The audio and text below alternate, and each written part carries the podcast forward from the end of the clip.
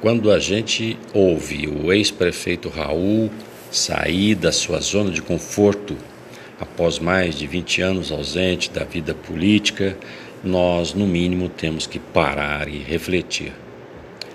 Da mesma forma, os eleitores minimamente interessados na política ou os mais envolvidos nos assuntos da vida política da nossa cidade devem fazer esse exercício de reflexão num simples olhar crítico no cenário político da nossa cidade, o eleitor encontrará neste momento. Vamos continuar estagnados? Uma volta ao passado sem traços de crescimento? Uma posição de conforto acomodada num cargo eletivo usado para fazer oposição sem sair da situação?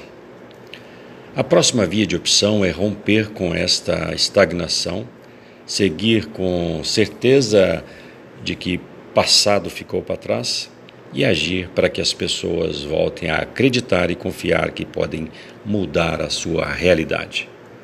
Sabemos da responsabilidade dos desafios que o poder público, após a pandemia, irá ter, mas estamos confiantes de que, com a, o esforço da nossa própria comunidade, poderemos ter dias melhores em tudo Meio ambiente, por exemplo, que a todo instante encontramos resistência ao apresentar a nossa candidatura, perguntas estão sem respostas sobre o nosso Rio Verde. Essa pauta, que ainda não foi respondida por várias administrações, hoje, no entanto, toma vulto de uma prioridade vital para a nossa comunidade. E a nossa comunidade tem razão. Porém, antes é preciso perguntar: ainda há tempo de salvar o Rio Verde? Eu espero que sim. Temos que perguntar a nós mesmos o que estamos fazendo enquanto cidadãos. Estamos poluindo? Estamos jogando nosso esgoto doméstico no rio? Quanto custa um projeto de saneamento básico da nossa cidade para que tenhamos água de qualidade em nossos lares, escolas, fábricas, comércio, órgãos públicos, etc.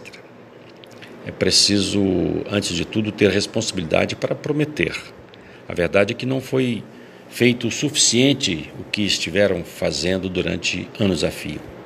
A verdade é que nem o dever de casa foi feito com o nosso bem maior, o Rio Verde. Projetos de afogadilho agora estão saindo das gavetas, mas a população está atenta.